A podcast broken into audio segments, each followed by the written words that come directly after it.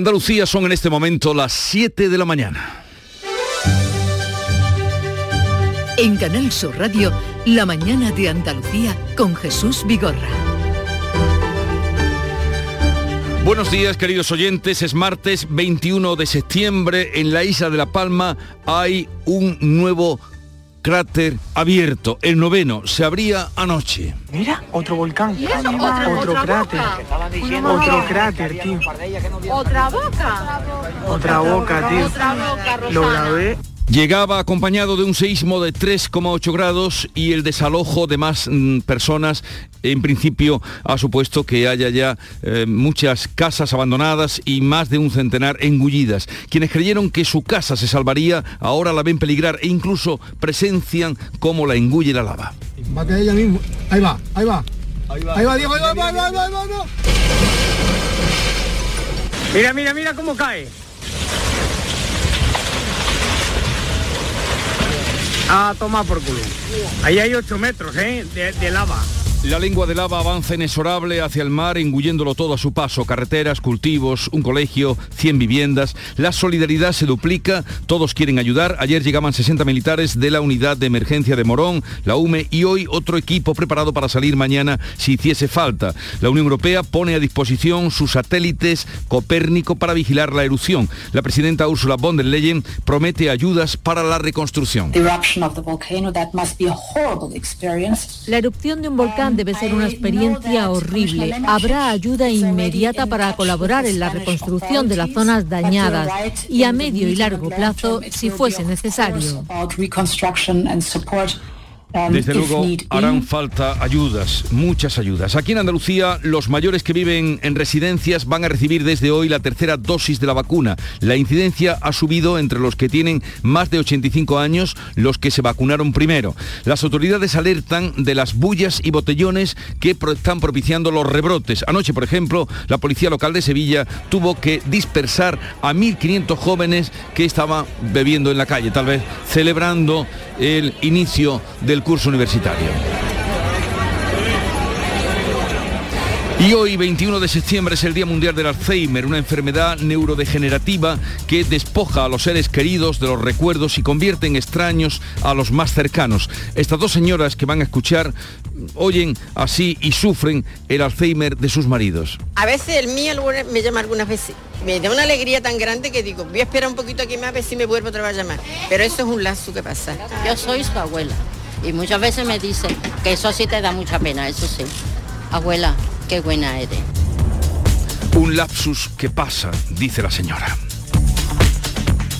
ITT, Compañía Maquinaria 93 concesionario oficial New Holland, le ofrece el tiempo.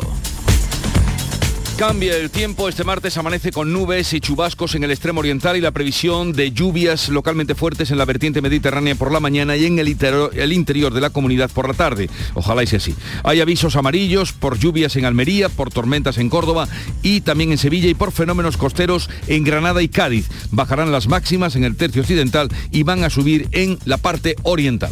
Cultivar, transportar, construir.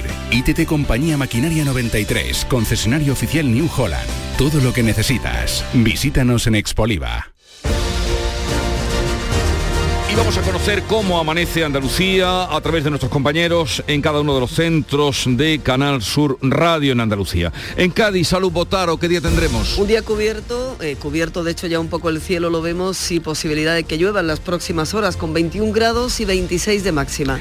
Por el campo de Gibraltar, ¿qué nos puedes contar, Fermín Soto? Bueno, pues que aquí tendremos durante toda la jornada cielo cubierto. La temperatura ahora es de 23 grados centígrados, la máxima prevista eh, es de 25. Y en Jerez, Pablo Cosano. Pues alguna nube en el cielo en este momento, 18 grados en el termómetro y 30 de máxima prevista. ¿Cómo despierta Huelva, Sebastián Forero? Pues hasta ahora tenemos 18 grados en la capital, los mismos eh, tienen en Sanlúcar eh, de Guadiana, esperamos una máxima de 26. Los cielos están despejados. En Córdoba, José Antonio Luque. También están los cielos despejados, tenemos una temperatura de 20 grados, esperamos una máxima de 31, pero ojo porque desde las 12 y hasta las 8 de la tarde hay eh, desplegado aviso amarillo por tormentas en la subética cordobesa. ¿Qué se espera en Sevilla, Pilar González? Nubes, puede llover por la tarde con tormentas en la Sierra Sur. La máxima prevista es de 30 grados, ahora tenemos 21. En Málaga, Alicia Pérez. Pues en Málaga algunas nubes en la costa, 20 grados, llegaremos a los 26 de máxima. Y por Jaén, José Valero. Pues cielo despejado ahora, aunque en Jaén y Sierra de Cazorla puede haber esta tarde tormentas fuertes, tenemos ahora 16 grados y medio, llegaremos a los 29 en Andújar. ¿Cómo despierta Granada, Jesús Reina? Buenos días, 17 grados de temperatura en estos momentos, de momento despejado, pero ya tenemos aviso amarillo por oleaje en la costa y máxima que van a llegar solo a los 29 grados. Y sepamos de Almería, María Jesús Recio. Con nubes en el cielo, aviso amarillo por lluvias, incluso tormentas en el Almanzora, Los Vélez, Nacimiento, el Campo de Tabernas y el Levante. 24 grados marca el termómetro y subirá hasta los 28 de máxima.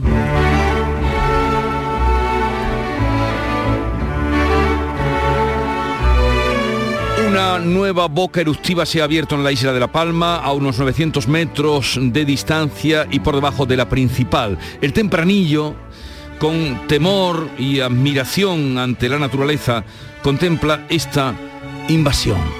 Tempranillo de la naturaleza. No ha sido el hombre esta vez. El hombre que arrasa y quema, mata conciencia y destruye cuando a la maldad se entrega.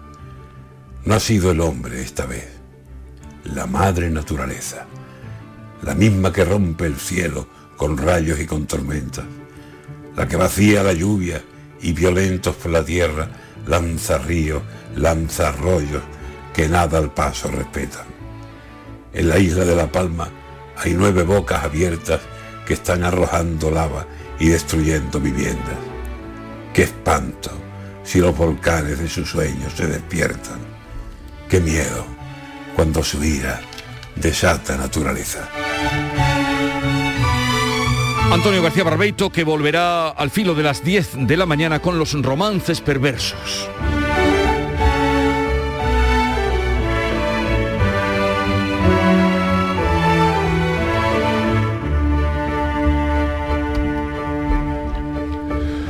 Siete, siete minutos de la mañana.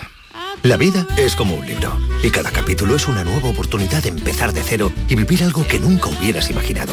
Sea cual sea tu próximo capítulo, lo importante es que lo hagas realidad. Porque dentro de una vida hay muchas vidas y en Cofidis llevamos 30 años ayudándote a vivirlas todas. Entra en cofidis.es y cuenta con nosotros. Aviso para mis queridísimos oyentes. Ojito que este septiembre el tiempo va a dar que hablar.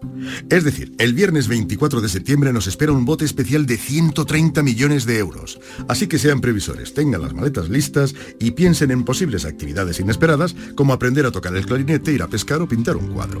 Porque si les toca Euromillones, les toca todo el tiempo del mundo para que hagan con él lo que siempre han querido. Euromillones, dueños del tiempo. Loterías te recuerda que juegues con responsabilidad y solo si eres mayor de edad. En cofidis.es puedes solicitar hasta 15.000 euros con un 595 TIN y 611 TAE. 100% online y sin cambiar de banco. Cofidis, cuenta con nosotros. La mañana de Andalucía con Jesús Vigorra. Noticias. Vamos a contarles la actualidad de este día. La lava del volcán de La Palma continúa su avance hacia el mar y en su camino se ha llevado más de un centenar de viviendas. Carmen Rodríguez Garzón. Sí, una nueva boca eruptiva, un nuevo cráter, el noveno que se ha abierto en la isla y a continuación se ha sentido un terremoto de casi 4 grados, lo que ha obligado a evacuar a la población de la, de la pedanía de Tacande, donde viven unos 700 vecinos. Mira, otro volcán, otro, cráter, otro cráter, tío. Otra boca.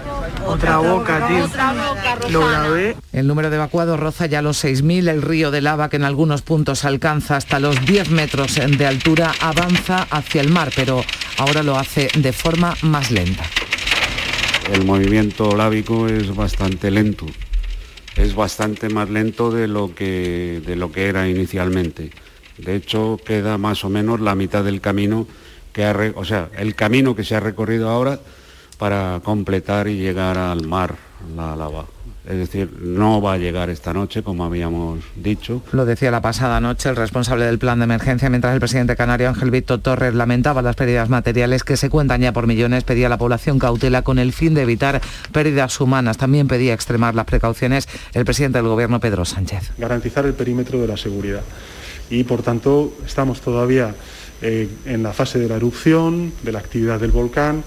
Eh, por favor, extrememos la, la precaución no nos aproximemos Sánchez que trasladaba la solidaridad del gobierno con los afectados, el compromiso para recuperar las pérdidas materiales provocadas por esa erupción del volcán de Cumbre Vieja. Esta tarde va a retomar el presidente su agenda en Nueva York, acude a la Asamblea General de Naciones Unidas. La ministra de Turismo, Reyes Maroto, sugería precisamente en este programa, en el día de ayer, en la mañana de Andalucía, que la erupción volcánica de La Palma podría convertirse en un reclamo turístico y a partir de ahí menuda se ha liado. Javier Moreno. Esto es lo que decía la ministra Reyes Maroto sobre las posibilidades que podría abrir la erupción volcánica. Es dar toda la información para que, eh, al contrario, la isla se convierta también en, un reclamo de aquellos turistas que, están, que quieren ¿no? ver este espectáculo eh, tan maravilloso de la naturaleza con prudencia, porque ahora mismo, pues claramente, lo que nos preocupa es la seguridad de la, de la población y de los turistas afectados. Palabras para la polémica. Pocas horas más tarde, la ministra de Turismo se retractaba de su propuesta y aseguraba que lo más urgente es, sin duda, trabajar para recuperar cuanto antes la normalidad aclarar unas declaraciones que he hecho esta mañana en relación con la situación de, la isla de La Palma. Lo más urgente, sin duda, y para eso está el presidente del Gobierno desplazado in situ a La Palma, es eh, trabajar eh, para que se recupere cuanto antes la normalidad, eh, dar a todos los afectados ese cariño, ese sosiego que tiene el que todas las administraciones estemos juntas. En fin, ustedes ya saben lo que han rulado, ustedes que son nuestros oyentes oyeron de primera mano las palabras de la ministra y todo lo que ha pasado después. Ahí quedaba su eh, matización a lo que dijo aquí. El Palacio de San Telmo, sede de la presidencia de la Junta, acoge esta mañana el encuentro entre eh, Juanma Moreno y su homólogo valenciano Chimo Puig. Beatriz Galeano. Ambos presidentes quieren con esta cita forjar una alianza para propiciar una reforma del sistema de financiación autonómica que consideran que está por encima de los intereses de partidos el vicepresidente de la Junta, Juan Marín, calificaba de valiente al presidente valenciano. Creo que el señor Chimopur es un valiente. Es un presidente de una comunidad autónoma, en este caso del Partido Socialista, pero es un valiente, es capaz de reclamarle a Sánchez y a Montero esa financiación justa para, para su comunidad autónoma y también para Andalucía. Algo que no escuchamos decir al señor Espada. El presidente valenciano ha asegurado que ambas comunidades parten de una situación de infrafinanciación, por eso necesitan más pronto que tarde, asegura, que se cambie ese modelo. Rechaza el presidente valenciano que la cita se plantee como frentismo hacia el resto de autonomías, más bien como una exigencia de que haya equidad en el trato. Yo creo que la propia reunión en sí misma es eh, ya un hecho positivo porque de lo que se trata es de establecer lazos, establecer sinergias para mejorar, en definitiva, la relación entre las distintas comunidades autónomas de España. Y en ese sentido creo que hay un espacio común. Pero nosotros lo planteamos no como frentismo, sino, sino lo planteamos simplemente como una exigencia de que haya equidad en el trato. Como esta reunión se celebra por la mañana, hoy de forma extraordinaria el Consejo de Gobierno de la Junta será por la tarde. Entre los asuntos que se abordarán, la petición al Gobierno para que declare zona catastrófica Sierra Bermeja en Málaga. Esta reunión de hoy entre Juanma Moreno y Chimo Puig viene precedida de la celebrada este lunes entre el presidente de la Junta y la vicepresidenta primera del Gobierno, Nadia Calviño. Encuentro en el que Junta y Gobierno Central han avanzado en el diseño de los proyectos andaluces que podrán acceder, optar a los fondos europeos de recuperación tras la pandemia. El gobierno andaluz reclama unos 12.600 millones del primer montante que debe llegar a España. Calviño emplazaba al presidente andaluz a establecer prioridades. Para que podamos empezar a tener un mapa de eh, todo el territorio español porque es fundamental que el plan de recuperación, que este impulso de crecimiento y de prosperidad llegue a todos los ciudadanos españoles en todo el territorio. El presidente de la Junta mostraba su compromiso para lograr la máxima participación de Andalucía en esos fondos y confía en poder incluir los primeros proyectos en los presupuestos de 2022. Yo creo que eso sería positivo creo que significaría que, hemos avanzado bastante a lo largo de estos cuatro meses y nos daría un presupuesto probablemente mucho más realista, ya conociendo incluso algunos de esos proyectos que forman parte ya de, esas inversiones. La financiación autonómica también estaba presente en esa reunión. Calviño ha avanzado que la ministra de Hacienda está trabajando para presentar el próximo mes de noviembre una propuesta base de revisión del sistema. Nadia Calviño pedía que el debate se aborde desde un espíritu constructivo, respetuoso y también desde la empatía. Y ya han comenzado a recibir la tercera dosis de la vacuna los mayores que viven en residencias. Los primeros Han sido un centenar de residentes del Centro Virgen del Rosario de Roquetas de Mar en Almería, residencia duramente castigada por el COVID. Ha habido al menos cinco fallecidos y un tercio de los usuarios contrajeron el virus. El resto de residencias de personas mayores se preparan para el proceso de vacunación de la tercera dosis de la vacuna contra el coronavirus que se inocula desde hoy. Así lo ha dado a conocer en Jaén la viceconsejera de Salud Catalina García, quien ha vuelto a hacer un llamamiento a la prudencia porque todavía hay, recuerda, 670.000 andaluces que por alguna razón no se han vacunado. La viceconsejera ha señalado que no se utilizarán las vacunas de Pfizer o de Moderna, cuya fecha está cercana a la caducidad. Estas vacunas se aprovecharán, pero en otras franjas de población. Se está haciendo una reorganización para esas dosis que van a caducar, pero desde luego ah, no van a ir a las personas más vulnerables, aunque tienen todas las garantías porque no han caducado, pero no se va a vacunar con esas dosis en las residencias de mayores.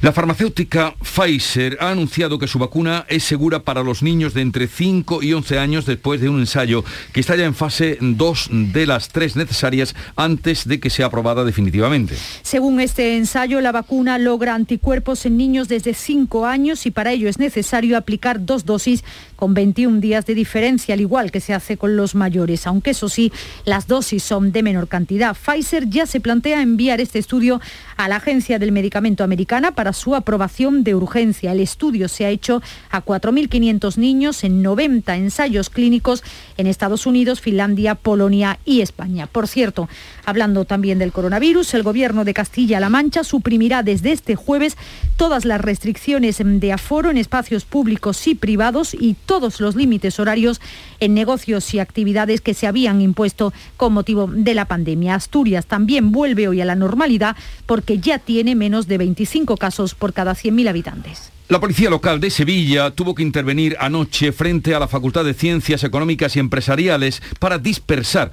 a unos 1.500 jóvenes que estaban allí concentrados.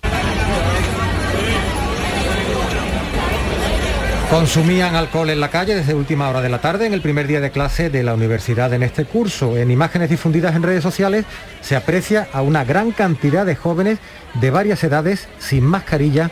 Tampoco tenían separación entre ellos. Pues así iniciaban algunos, desde luego afortunadamente no todos, el curso. El gobierno ha impuesto una multa de un millón de euros a la empresa minera Cobre Las Cruces de Sevilla por extraer ilegalmente agua del acuífero sobre el que se asienta el yacimiento. La sanción se podría haber incrementado en un 50% más cuando se valore el daño que se le ha infligido al acuífero, que es el que abastece para el consumo a Sevilla y a toda su área metropolitana en tiempos de sequía. Desde Ecologistas de Nación, Isidoro Albarreal cree, no obstante, que las intenciones de la compañía van más allá sacan todo el agua del acuífero que les da la gana y más, mucho más de la que tienen autorizada, como demuestran estas multas, pero lo que no funciona es la reinyección, que es la condición medioambiental que se le puso desde el principio que abrió la, la mina a cielo abierto. No devuelven el agua al acuífero y por tanto el acuífero cada vez se está secando más. Y si no teníamos suficiente con la factura de la luz disparada y disparatada desde hace semanas, hoy la bombona de butano va a marcar un nuevo precio, el más alto en los últimos seis años. Sube un 5%, pasa de los 15,37 a los 16,12 euros debido al encarecimiento de la materia prima. Este incremento atañe solo a la bombona tradicional, la naranja de 12 kilos y medio, no a las pequeñas o a las de formato libre. El precio de la luz hoy nos da un ligero respiro. Vamos a pagar algo más de 150 euros el megavatio hora. El precio más alto se dará entre las 9 y las 10 de la mañana y entre las 9 y las 10 de la noche cuando alcanzará los 190 euros el megavatio. Las vicepresidentas Nadia Calviño y Teresa Rivera han pedido por carta a Bruselas soluciones compartidas para un problema, el alto coste de la electricidad que es común en toda la Unión Europea. La Fiscalía de Madrid ha actuado de oficio para al abrir una investigación sobre la marcha de carácter neonazi que el pasado sábado agitó el barrio de Chueca. Sí, varios colectivos de apoyo a personas con VIH, inmigrantes y al colectivo LGTBI anuncia que van a presentar una querella a los juzgados. A ellos se ha dirigido la ministra Irene Montero para decirles que tienen al gobierno de su lado. Si hay odio, si hay intolerancia, si hay miedo para las personas LGTBI, para las personas racializadas, no vamos a poder hablar de una plena democracia en nuestro país. Insiste el desde Vox, insiste Jorge Bouchardet en acusar al PSOE de estar detrás de esa manifestación. Esos cuantos paseando por Chueca, soltando frases que ni siquiera ellos se creen, perfectamente organizado por las placas socialistas, pues entonces abrimos las portadas. Y le respondía así la socialista Eva Granados. Hay determinadas formaciones políticas instaladas en una agitación y en una crispación permanente y que pretenden trasladar a nuestras calles. Y les vale para ello cualquier proclama, cualquier discurso apocalíptico, por absurdo que sea, que incluya culpar de todo al Gobierno, cuando no acusaciones xenófobas y racistas, sin olvidar el desprecio a las ideas progresistas. Y desde el Partido Popular, José Luis Martínez Almeida llamaba a la unidad frente a actuaciones de odio. No tengo ninguna duda de que es una actuación de odio, que me alegro de que la Fiscalía haya abierto diligencias para investigar si puede alcanzar la categoría de delito y que caigan las consecuencias de la ley. Yo apelo a que los delitos de odio y las actuaciones de odio nos incumben a todos y por tanto, como nos incumben a todos, no habría que hacer utilización partidista. Esta tarde volverán a reunirse gobierno y agentes sociales para continuar negociando la prórroga de los expedientes de regulación temporal, los famosos ERTES. Los sindicatos mayoritarios han pedido extender a este enero del año 2022 los ERTES vinculados al COVID, una demanda que parece que saldrá adelante a la luz a la, de las últimas declaraciones de la vicepresidenta segunda y ministra de Trabajo, Yolanda Díaz. El actual esquema de los ERTES finaliza el próximo 30 de septiembre. En un momento estamos con la revista de prensa que nos tiene ya preparada Paco Rellero. ¿No conoces todavía Canal Sur Podcast? Descubre nuestra nueva plataforma digital de contenidos especializados, exclusivos, de producción propia. Como Conectados. Tu referente en Andalucía sobre la actualidad del mundo de las tecnologías de la información y la comunicación. Internet, redes sociales, aplicaciones, emprendedores andaluces, proyectos TICs, startups, las citas tecnológicas que no te puedes perder. Con Javier Oliva. Canal Sur Podcast la tuya.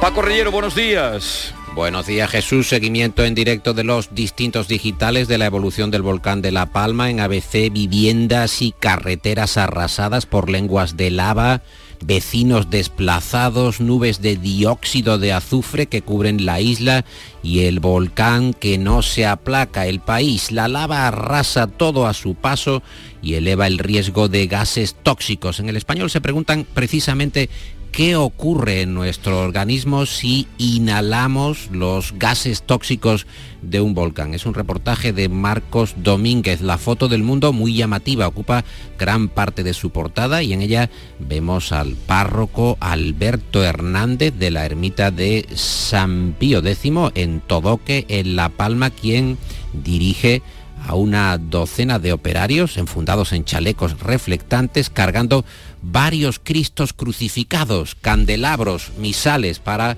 trasladarlos a un lugar seguro. Solo queda rezar para que la iglesia no se queme, destaca el mundo de este párroco. Muy llamativa, digo, esa foto de portada del diario de Unidad Editorial. Recomiendo que echen un vistazo a los oyentes. y también en ese diario la frase que se utiliza de frontispicio, de cabecera, es esta, de Richard Dawkins, eh, biólogo evolutivo. La naturaleza no es cruel, solo despiadadamente indiferente. O sea que no, eh, no, nos tiene en cuenta. La... naturaleza actúa y arrasa si toca el, el, caso y sigue hacia adelante. La manifestación de Chueca, otro día más, también sigue ocupando el espacio, un espacio importante en la prensa.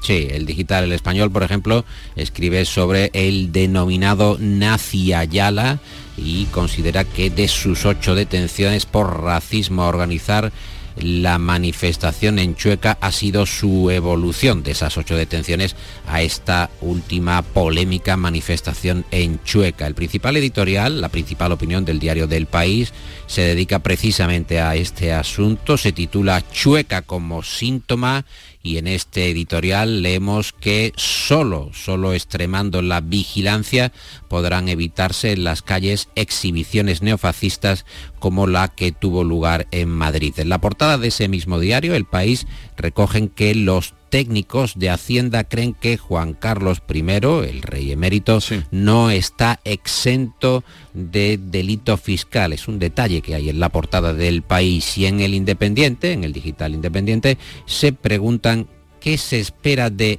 ERA con H.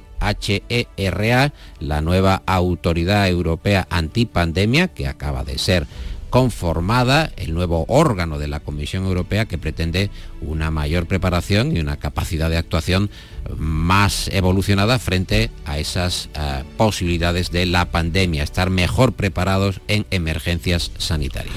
¿Qué lecturas políticas incluye la prensa de hoy?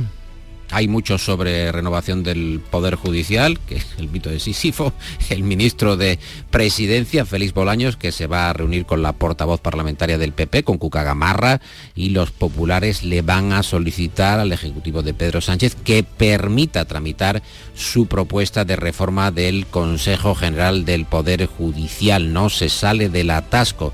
En ABC destacan que Bruselas insiste, los jueces deben elegir a sus vocales. En la vanguardia, el comisario de la materia de justicia europeo, Didier Reinders, califica de situación anormal el bloqueo del Consejo y pide un compromiso para reformar la forma de elección. También está muy destacado en el país. En la razón, por otra parte, hablan de Albert Rivera. Descartan en el diario de Planeta que Rivera acuda a la convención del PP que prepara Pablo Casado y su equipo, un asunto que se había eh, suscitado y había arrojado controversia tanto en las filas de los populares como de ciudadanos. Y también dicen en La Razón, en cuanto a lecturas políticas, que Moncloa busca partir, dividir el gobierno de Cataluña en una estrategia, en una técnica civilina y ofrece siempre el comodín del PSC de Illa para ir aprobando leyes, para ir salvando escollos en el Ejecutivo de Pera Aragonés. ¿Alguna nota internacional, Paco? Vamos con un poco de internacional, destacado en buena parte de la prensa, la crisis de la inmobiliaria, inmobiliaria Evergrande, que dispara el miedo a un Lehman chino, a un Lehman Brothers, quiere decir. ABC París, que cancela una cumbre con Londres y escenifica su cólera por el pacto AUKUS, ya sabes, esa alianza militar entre el Reino Unido, Australia y Estados Unidos, que deja, según el editorial del mundo, desubicada a la Unión Europea. Pues vamos ya con la información deportiva, los apuntes que nos trae nuestra querida y esperada Nuria Gaciño. Buenos días, Nuria. Hola, ¿qué tal? Muy buenos días. Hombre, la gran Nuria. El Granada, que estuvo a punto, el Granada grande, que estuvo a punto de, humillar al Barça en su propio campo. Qué pena, ¿eh? Al final se, se esfumó, pero bueno, lo importante era puntuar y así lo ha hecho el Granada ante el Barcelona, pero puede que el empate, como comentabas, pues sepa un poco, eh, a poco después de lo visto con el Camp Nou, donde los de Rubén Moreno se adelantaron muy pronto en el marcador, ya en el minuto 2 ganaban gracias al gol de Domingos Duarte, a pesar de las pocas ocasiones que tuvo el Barça, pues finalmente llegaría el gol del empate en el 90 del partido por mediación de Araujo. Con este resultado el Granada se recupera un poco, sobre todo dadas esas buenas, eh, dadas las buenas sensaciones y la buena imagen ofrecida ante los azulgranas. Lo importante es mantener este nivel el próximo jueves en los Cármenes ante la Real Sociedad y en cuanto al Barcelona, Kuman sigue en el alambre a la espera de ver qué hace el equipo este jueves en su visita a Cádiz. Y se cierra la quinta jornada en primera con el empate del Granada y esta misma tarde comienza la sexta. El fútbol no para. Hoy se disputan tres partidos sin equipos andaluces. El Getafe recibe al Atlético de Madrid, el Rayo Vallecano juega en San Mamés y el Levante y el Celta de Vigo se enfrentan en Valencia. Ya mañana será el turno del Sevilla que mucho tendrá que mejorar ante el Valencia en el Sánchez Pijuán, ante otro rival directo. Y el jueves veremos en acción, además de al Granada y al Cádiz, como decíamos, al Betis, que visita a Osasuna. Y más fútbol con la selección femenina que a las 8 se mide a Hungría en su segundo partido de la fase de clasificación para el Mundial del 2023. En tierras húngaras, España vuelve a partir como favorita, aunque lo más normal es que tenga más dificultades que ante las Islas Feroe, equipo al que goleó por 0 a 10. Por 4 a 1 ha ganado la selección masculina de fútbol sala Angola en el último encuentro del Mundial de Lituania. Ahora toca el próximo viernes los octavos de final ante la República Checa. Y a la isla italiana de Elba partirá en breve el ciclista granadino David Valero, bronce olímpico en bici de montaña en los Juegos de Tokio. El corredor andaluz encabeza la convocatoria del equipo español para el Campeonato del Mundo de Maratón que se va a disputar el 10 de octubre en esta isla. David Valero ha finalizado quinto en los dos últimos mundiales. Vamos a ver qué tal se le da este año, que va a tener a mucha gente muy pendiente de él. Oye, eh, Paco, para echar el cierre, ¿qué tenemos hoy? deporte y política, siguiendo a, a Nuria, ya sabes lo que está pasando en Filipinas, nos lo cuenta el español, que el boxeador Manny Pacquiao, que es muy conocido y ha, dis- ha disputado muchos combates en Las Hmm. Vegas, ha pasado de ser el delfín del polémico Duterte a disputarle la presidencia filipina. Va a haber golpes Pasa la política. seguro. Va, sí, pero, pero llevando la técnica del boxeo a la política. Pobres filipinos. Hombre, no creo que lo, lo hablan metafóricamente, ¿no? no sé, Hombre, no sé. claro, hablo, hablo metafóricamente, pero eh, Pacquiao ya lo habéis visto cómo se defiende. Es una Sí. auténtica... fin. ¿Puede eso provocar el, depo- el, Una mala bestia. el turismo de Filipinas? Adiós.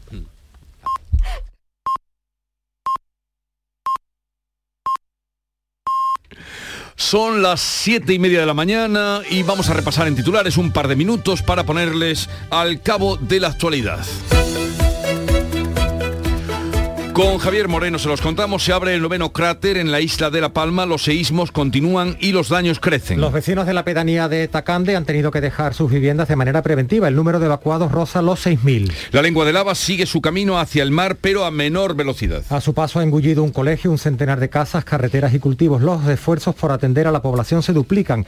60 miembros de la Unidad Militar de Emergencias de Sevilla han llegado a la isla con material antiincendios y la Unión Europea ha ofrecido ayuda inmediata. Pedro Sánchez viajará finalmente esta tarde a Nueva York e intervendrá mañana ante la Asamblea General de la ONU. El presidente retrasó el domingo su viaje para volar a La Palma y seguir de cerca los acontecimientos. Los líderes mundiales debaten desde hoy en la Asamblea General de Naciones Unidas. La ministra Reyes Maroto matiza las declaraciones que hizo sobre el volcán en la mañana de Andalucía. La ministra de Turismo declaraba en estos micrófonos que el espectáculo maravilloso de la erupción podría servir de reclamo para los viajeros. Poco después matizaba que hoy estamos con las víctimas de la catástrofe. Multa de un millón de euros a la mina Cobre Las Cruces por extracción ilegal de agua. Agua del acuífero sobre el que se asienta y que abastece a Sevilla y su área metropolitana en tiempos de sequía. La sanción se puede incrementar en función del daño ocasionado. Juanma Moreno y el presidente de la Generalitat Valenciana, Chimo Puig, se dan hoy cita en el Palacio de San Telmo. Ambos buscan una alianza para promover un cambio de financiación autonómica. Justo en la víspera de este encuentro, Hacienda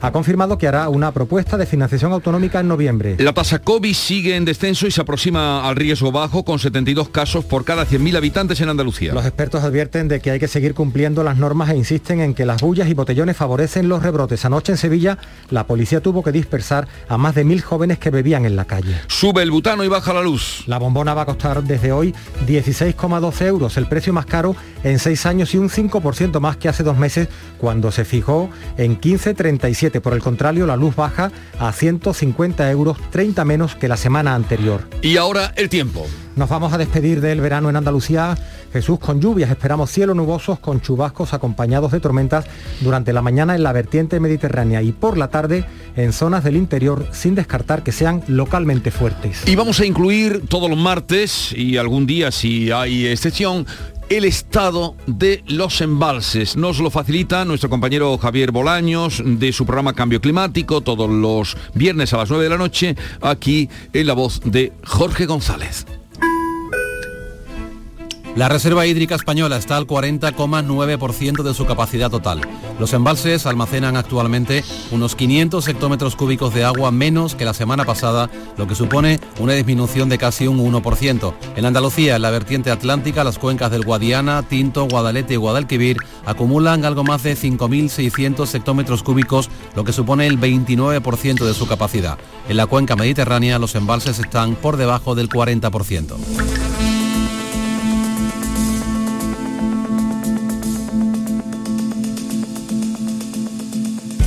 Ahorra en tu recibo de la luz y de paso hazle un favor al medio ambiente. En Cajamar financiamos la adquisición e instalación de fuentes de energía sostenible para empresas y particulares. Más información en nuestra web. Cajamar, distintos desde siempre. Las claves económicas con Paco Bocero. Paco, buenos días. Buenos días, Jesús. ¿Qué tal? Buenos días, bien, bien, Buenos bien. días. a ver, que eh, escuchaste ayer a la ministra de Turismo, Sí. Empresa Sí, y Comercio. y- Exactamente, sí, en su atención vamos a hacer hoy turismo económico por las claves económicas. Oye, ¿qué claves? ¿Qué, me parece muy bien, me parece muy bien. ¿Qué claves tenemos para hoy? Pues mira, hoy vamos a tener atención puesta en dos focos informativos que como de costumbre eh, van a dar juego. El primero es el interno. Hay día de Consejo de Ministros y tanto expectativas para aprobar y refrendar medidas en materia de política económica. Ahí tenemos al SMI. Y seguimos con una de las cuestiones más relevantes de la agenda del diálogo social, ya que el gobierno y los agentes sociales vuelven hoy a reunirse para seguir negociando la prórroga del OERTE, tras dar el pasado jueves el pistoletazo de salida. Yolanda Díaz ya dijo el viernes que se van a prorrogar con una duración que permita solvencia a las empresas, descartando que finalicen el 31 de diciembre al estar en plena campaña de Navidad, y aseguró que deberían prolongarse según lo que necesiten las empresas en los ERTE. Pero no dijo ninguna fecha más. Exactamente, lo ni 31 de enero ni nada, abierto, según lo que se necesite.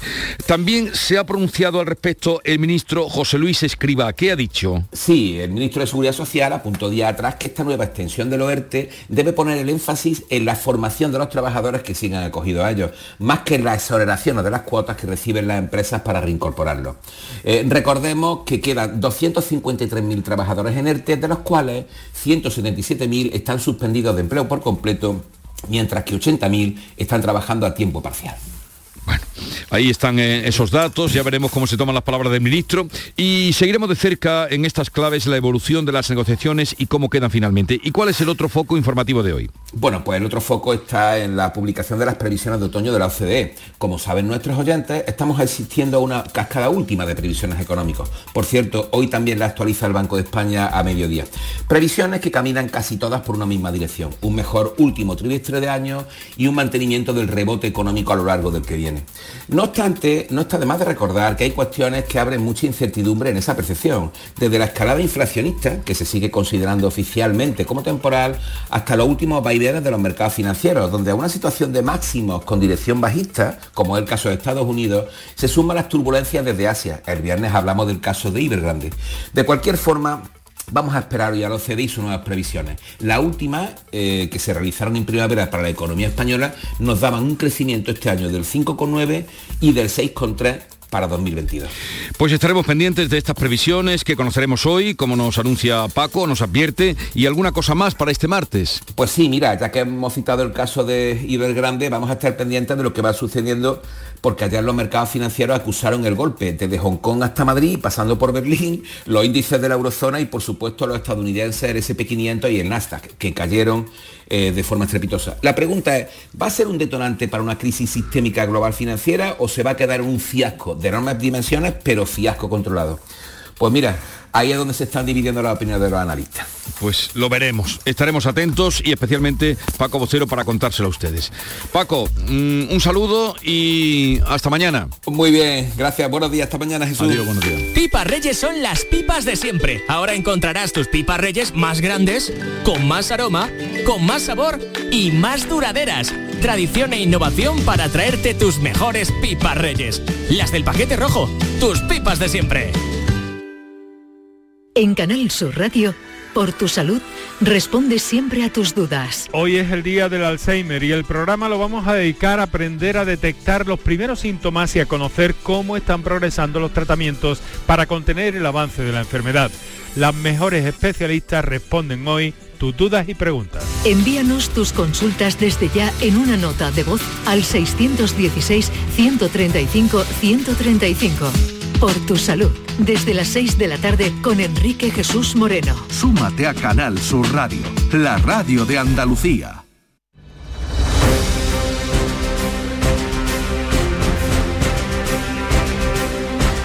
Vamos con otras noticias que completan el panorama de la actualidad de este martes en Jaén. El Foro de Inmigración ofrece vacunas para los trabajadores que lleguen a la recolección de la aceituna. José Valero. El objetivo, planificar el dispositivo para dar mayor seguridad a los jornaleros en este tiempo de pandemia. Las dos consejerías implicadas, Agricultura y Salud, ya preparan los protocolos. La Administración Autonómica volverá a impulsar la ayuda correspondiente para el acogimiento de trabajadores migrantes en caso de que estos, al venir de otras comunidades y países, estén sin vacunar. Además, se ofrecerá la vacuna de una dosis a aquellos trabajadores que aún estén sin ninguna de ellas. Antonio Sánchez, viceconsejero de Presidencia. No queremos ni relajar ni rebajar nada de lo que deba de ser mm, una actuación preventiva en relación a los trabajadores agrícolas temporales y transeúntes que se desplacen a la provincia de, de Jaén. En muchos tajos de la provincia comenzará próximamente la recolección de la aceituna. La policía libera a una pareja secuestrada en Marbella, Alicia Pérez. ¿Qué ha pasado? Bueno, pues tal y como informa el Diario Sur, avisó esta pareja de su situación por WhatsApp en un descuido de sus raptores. En el mensaje pedían auxilio, explicaban que estaban retenidas en su domicilio y que había tres secuestradores armados vigilándoles. El receptor del WhatsApp denuncia el caso a la policía y los agentes diseñan el asalto de la vivienda. La policía consigue arrestar a los tres captores cuando huían por la terraza y liberar de esa manera a los dos secuestrados que permanecían maniatados. Al parecer el hombre mantenía una importante deuda con una organización. Los tienen antecedentes policiales y están considerados muy peligrosos en el Reino Unido. En Jerez, la Policía Nacional desmiente un bulo en el que se avisa de una banda de ladrones que roban a sus víctimas tras dominarlas usando un gel hidroalcohólico adulterado. Pablo Cosano. Pues el portavoz de la comisaría jerezana, Adrián Domínguez, hace un llamamiento a la calma, ya que han sido muchas las personas que han recibido este aviso alarmante y fraudulento y pide a los ciudadanos que solo se informen de estas alertas por los canales oficiales y no por redes sociales y sobre todo que no se compartan, ya que es el único método de detener este tipo de noticias falsas. Lo escuchamos. Es un bulo, una invención de alguien que no sabemos con qué intenciones, en la que incluso usan nuestro logo corporativo y el de la Guardia Civil para alertar de una supuesta organización criminal que a través de un gel hidroalcohólico duerme a las personas para robarlas a sus domicilios. Lo desmentimos categóricamente, no existe ninguna organización que nosotros hayamos comprobado que actúe de esta manera, ni tampoco tenemos constancia de ninguna droga que afecte de esta manera a las personas. Así que tranquilidad absoluta, no es cierto, Agresión física y verbal a una celadora de urgencias en el Hospital Clínico de Granada. Una más, tendríamos que decir. El hospital eh, ha mostrado su repulsa, que su reina. La agresión por discrepancia en la atención sanitaria comenzó siendo verbal, pero rápidamente fue a mayores. Los insultos derivaron en una agresión física a la víctima que tuvo que requerir asistencia médica. Es la segunda agresión que ha tenido lugar en lo que va de mes en este hospital, donde también se produjeron unos hechos similares en los que se vieron envueltos tres vigilantes de seguridad. Desgraciadamente no es la única que tenemos hoy que contarles porque ha sido agredido un vigilante de seguridad en el Hospital Rodorre Cárdenas de Almería cuando trataba de impedir, porque así debe ser, la entrada de un acompañante, María Jesús Recio. El vigilante fue violentamente golpeado en el servicio de urgencias del hospital al impedir la entrada de una persona acompañante como marca el protocolo de seguridad y las medidas de prevención de la COVID-19. Ha sufrido lesiones que le han impedido incorporarse a su puesto de trabajo. UGT ha denunciado la agresión, asegura que no es un caso aislado. Hay personas que no aceptan dejar a su familiar enfermo y tener que quedarse fuera. Piden una mayor protección jurídica para los vigilantes de seguridad y que se garantice su seguridad con más medios técnicos y humanos. Policías locales y funcionarios de prisiones de distintos puntos del país se van a formar en Algeciras en técnicas de adiestramiento de perros detectores de droga. Fermín Soto. Participan 22 policías locales y 12 funcionarios de prisiones llegados de distintas provincias de Andalucía y también de otros puntos como Madrid, Burgos, Valencia o Alicante. Este curso es fruto del convenio de colaboración entre la Escuela de la Policía Local de Algeciras y también la de los barrios. Ángel Gutiérrez es superintendente de la Policía Local en Algeciras. Un sistema de marcaje, de marcaje LAPA, que permite encontrar, localizar pequeñas sustancias de droga que las personas intentan eh, que entren en los vis a vis, en los contactos, las visitas, que entran en las cárceles que tienen un gran problema de no solamente de conflictividad en el interior de las cárceles a consecuencia de la droga, conflictividad, eh, pequeño ajuste de cuentas, sino de fallecimiento de personas por sobredosis en el interior de las prisiones, que es el problema más grave. Atención en Cádiz porque la carretera entre Medina y Paterna va a estar cortada un año para obras de mejora y comienza también el Congreso de Innovación Social. Salud Botaro. Pues un corte durante un año que va a poner fin a los desperfectos de una carretera que tiene un volumen de 2.000 vehículos diarios y que ha sido escenario de numerosos accidentes. Era por tanto una vieja demanda de los vecinos que ahora piden un poquito más de paciencia para llegar al final de este proceso. Francisco Ruiz es el portavoz de la plataforma vecinal.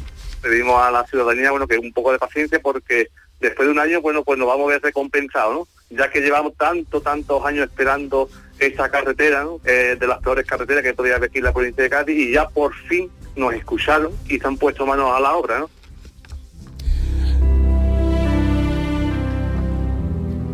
En el programa de hoy mm, vamos a hablar del Alzheimer, porque este lunes 21 de septiembre víspera de la entrada del otoño, se conmemora el Día Mundial del Alzheimer. Es una enfermedad neurológica que constituye la primera causa de discapacidad y que en todo el mundo afecta a más de 40 millones de personas.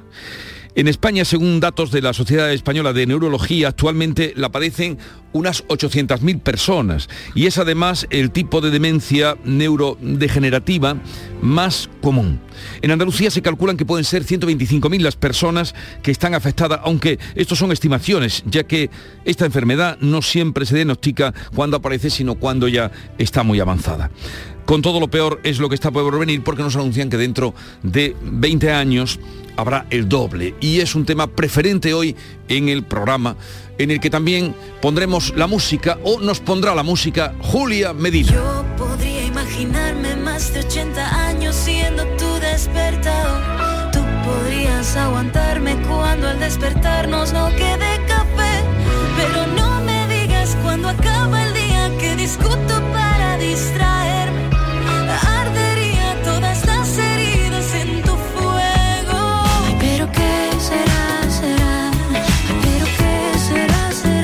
7.45 minutos de la mañana, 8 menos cuarto, tiempo ahora de la información local. Atentos. En la mañana de Andalucía de Canal Sur Radio, las noticias de Sevilla. Con Pilar González.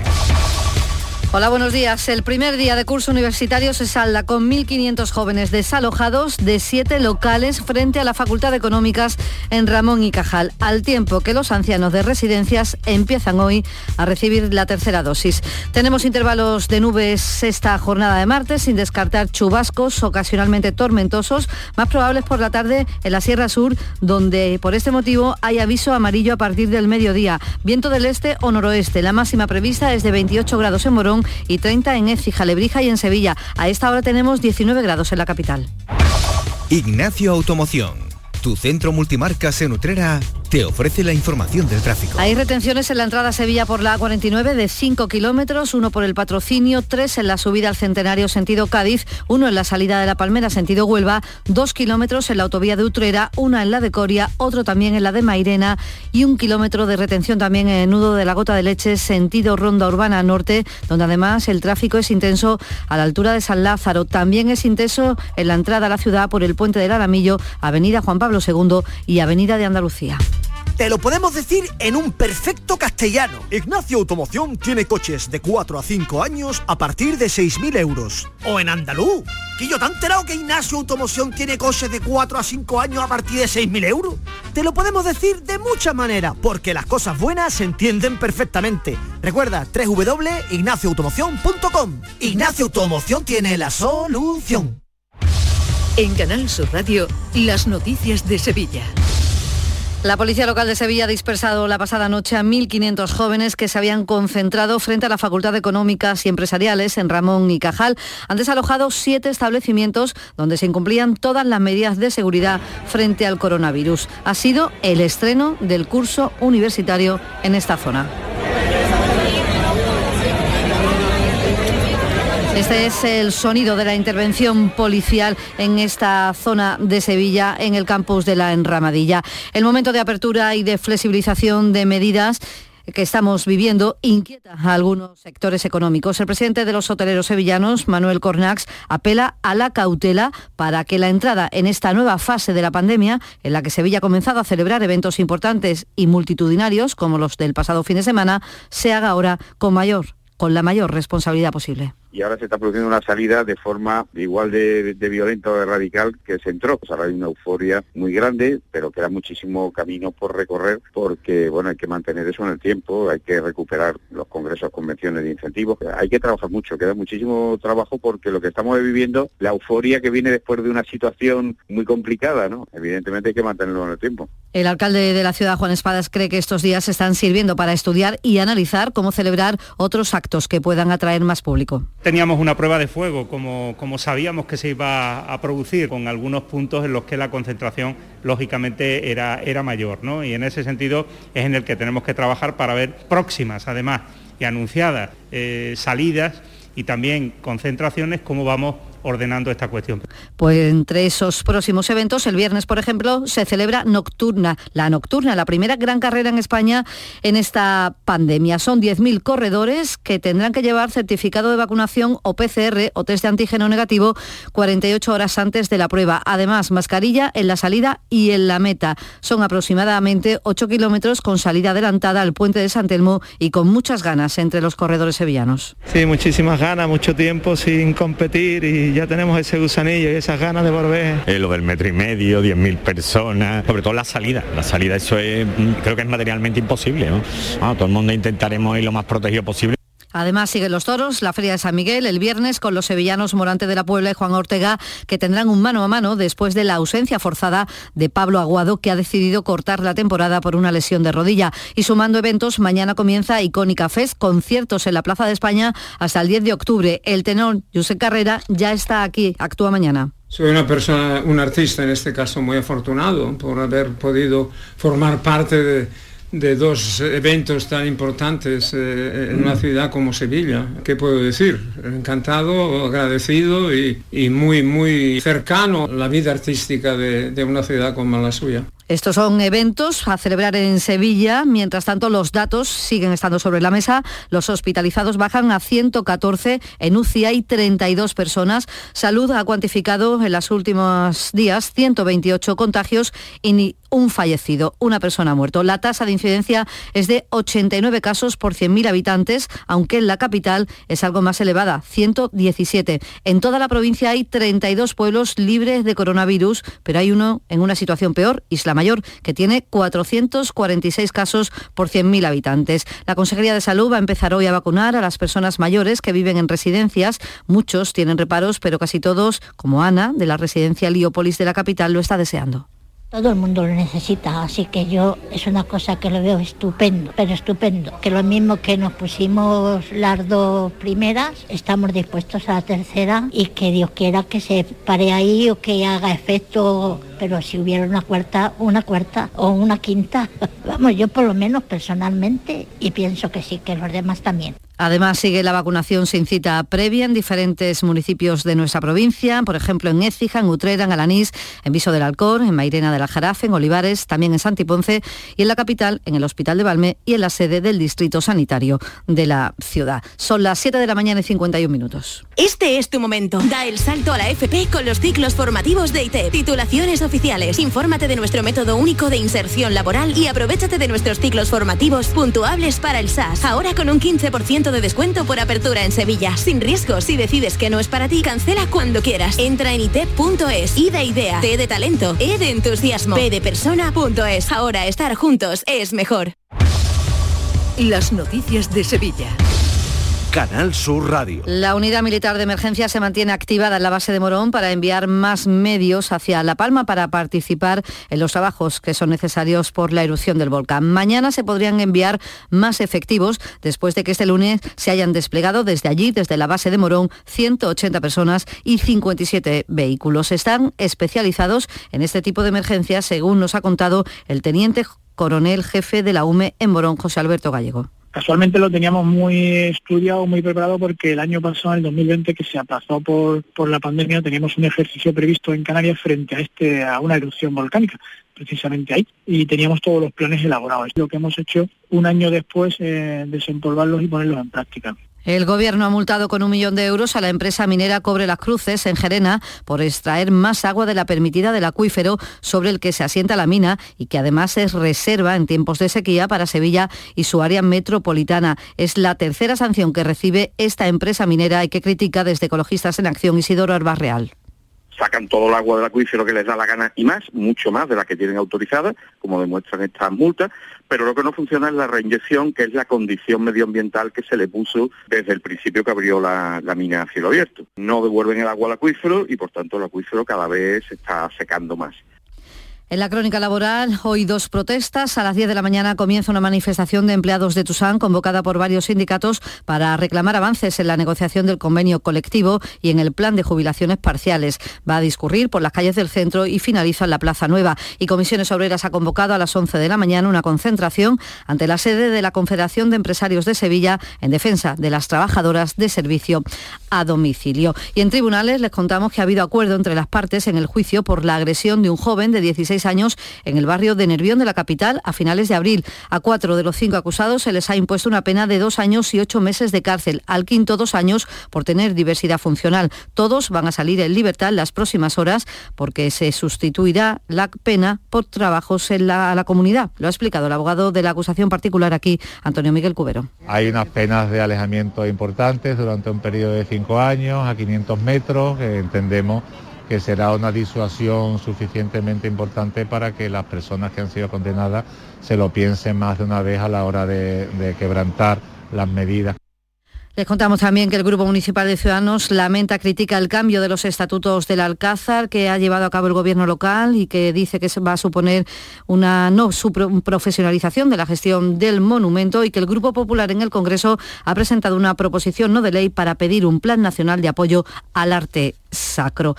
Y esta noche el ciclo Noches en los Jardines del Real Alcázar entra en su novena semana y actúa el popular grupo Artefactum, que están escuchando una de las formaciones más representativas y carismáticas del panorama de la música medieval en España.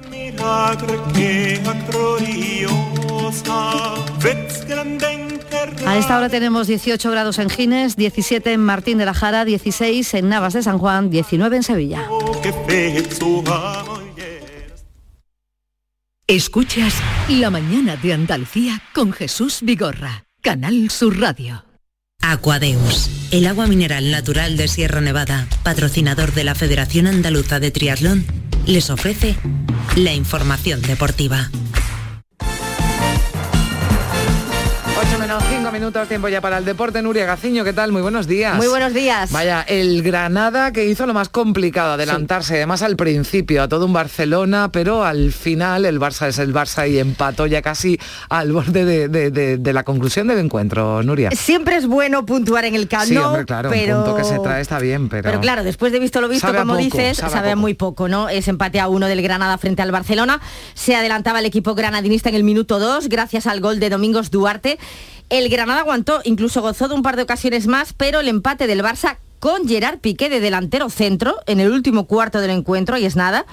Pues el empate llegaría en el minuto 90, obra de otro central, de Araujo. Una pena que se esfumase esa más que posible victoria, pero pese a ello, el técnico Robert Moreno estaba contento con el punto y sobre todo con la imagen dada. Sí, pero bueno, vamos a ser positivos, que al final sacar un punto en el Camp Nou para nosotros es como una victoria.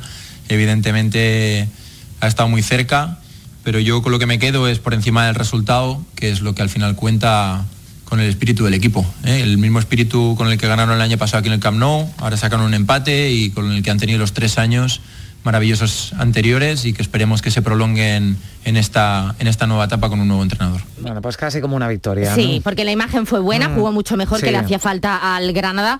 Nos quedamos con eso. Y de la misma opinión que Robert Moreno es el goleador del Granada, Domingos Duarte. No nos vamos a confundir porque un punto en el Camp Nou es siempre bueno, pero como, como fue el partido, a lo mejor los tres puntos pues nos servían también, pero ellos también han tenido dos, tres ocasiones muy claras y al final pues yo creo que es un resultado justo, pero la, la victoria también no sería mala para nosotros. Bueno, pues ese empate, como decimos, a victoria del Granada. Ahora a ver si ya materializa una victoria Sí. en ese próximo compromiso que tiene el jueves frente a la Real Sociedad. Nuria. En los Cármenes frente a la Real Sociedad vamos a ver si ahí puede conseguir la victoria, al menos que mantenga esa buena imagen dada en el Camp Nou. En cuanto al Barcelona, la derrota ante el Bayern de Múnich en la Liga de Campeones no fue un accidente, el equipo no está nada bien. Prueba de ello es que cuando un entrenador, en este caso Kuman, pues se queja de factores externos, como por ejemplo las pérdidas de tiempo, eh, es que algo no va bien. Yo creo que desde el minuto dos ellos han perdido tiempo con saques, con lesiones, con no sé qué han hecho y cuatro minutos. Yo creo que esto hay que cambiar porque perdemos tanto tiempo para la gente que no hay fútbol, que hay tonterías de lesiones, pero no son lesiones porque en, en 20 segundos, segundos los jugadores están de pie y pueden seguir. Y yo creo que como árbitro Para mí hay que cortar esto. Bueno, habla de cuatro minutos eh, de pérdidas de tiempo, pues desde el minuto 2 al 89 que empató el Barça, igual tuvo mucho más tiempo el, el equipo catalán para meter algún gol. Así que yo creo que son excusas de mal perdedor. Totalmente, cada uno juega como puede y con lo que tiene. El próximo jueves el rival del Barcelona será el Cádiz eh, y Kuman sigue más que cuestionado, pero el holandés ni sin muta, ya no pierde el tiempo en hablar de su futuro. No es necesario porque yo no voy a hablar más de mi futuro. Bueno, pues no, es necesario contestar a la pregunta. Eh, va a intentar aprovechar el mal momento del Barcelona el Cádiz el próximo jueves en su estadio. El triunfo ante el Celta ha subido la moral de los cadistas, cuyos responsables deportivos han insistido en los micrófonos de la jugada de Cádiz que la permanencia sería de sobresaliente. Así lo ha dicho Jorge Cordero. Y lo ideal y, y lo que nosotros tenemos que conseguir, el cuerpo técnico, es que se adapten a la filosofía que nosotros tenemos de juego, que se adapten a los jugadores que teníamos del año pasado y bueno, a partir de ahí conseguir puntos. Y la nota final para mí sería mantener la categoría, para nosotros sería, por supuesto, manteniendo la categoría, para mí sería para todo, ¿no? Para la dirección deportiva, para la dirección deportiva, para el club, para el cuerpo técnico, para los propios jugadores, pues sería para nosotros un doble sobresaliente manteniendo la categoría. Bueno, que estamos hablando de ese partido, eh, Cádiz de. Barcelona, del eh, Granada con la Real Sociedad, porque es que hoy comienza una nueva jornada de Liga, Nuria. La sexta, el fútbol no para, se disputan tres partidos sin equipos andaluces, el Getafe recibe al Atlético de Madrid, el Rayo juega en San Mamés y el Levante y el Celta se enfrentan en Valencia, ya mañana será el turno del Sevilla que visita, que recibe al Valencia y el jueves además de Granada y Cádiz, el Betis. Gracias, Nuria. Hasta aquí el deporte. Aquadeus, ahora más cerca de ti, procedente del manantial Sierra Nevada, un agua excepcional en sabor, de mineralización débil que nace en tu región. Aquadeus Sierra Nevada es ideal para hidratar a toda la familia y no olvides tirar tu botella al contenedor amarillo. Aquadeus, fuente de vida, ahora también en Andalucía.